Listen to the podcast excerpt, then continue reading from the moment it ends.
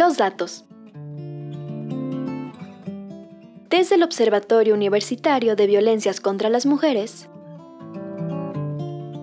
con Estela Casados.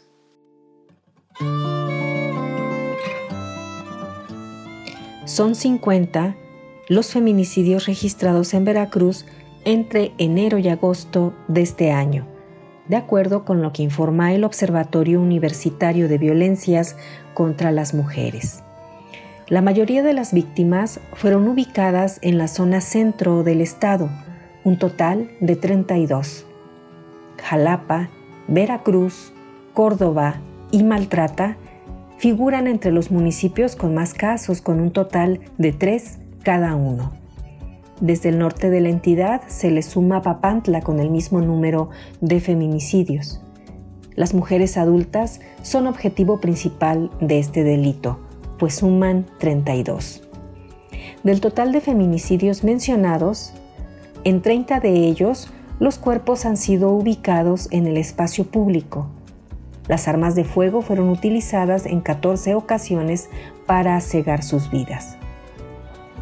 Entre otros motivos, estas cifras cobran relevancia dado que en noviembre próximo se cumplen siete años de que el gobierno federal implementó la declaratoria de alerta de violencia de género contra las mujeres de Veracruz por el delito de feminicidio.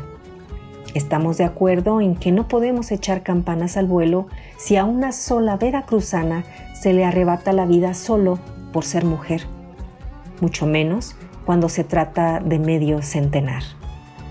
En reiteradas oportunidades, este espacio ha dado cuenta de la labor de registro y documentación de feminicidios que la Universidad Veracruzana lleva a cabo a través de del Observatorio Universitario de Violencias contra las Mujeres.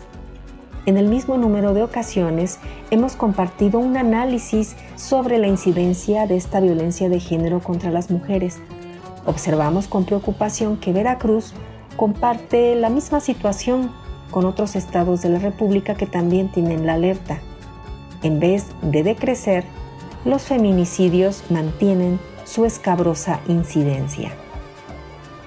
En 2015, cuando varias organizaciones de la sociedad civil interpusieron una solicitud ante la CONAVIM, es decir, la Comisión Nacional para Prevenir y Erradicar la Violencia contra las Mujeres, para que se declarara la alerta por feminicidio, en aquella ocasión reportamos un total de 74 feminicidios para 2014.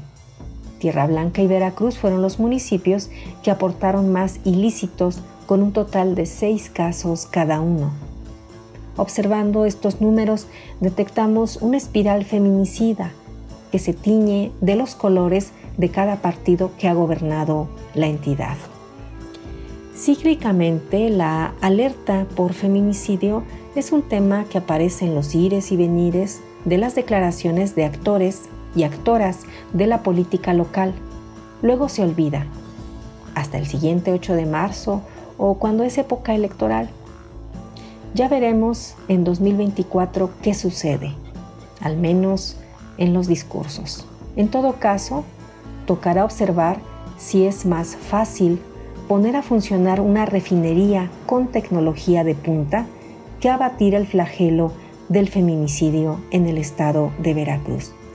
Yo soy Estela Casados González del Observatorio Universitario de Violencias contra las Mujeres. Agradezco enormemente a Radio Universidad y puntualmente a Púrpura por esta oportunidad de comunicar algunas reflexiones con quienes nos escuchan. Es que así tenemos contacto nuevamente hasta el próximo jueves. Muchas gracias, Brisa Gómez.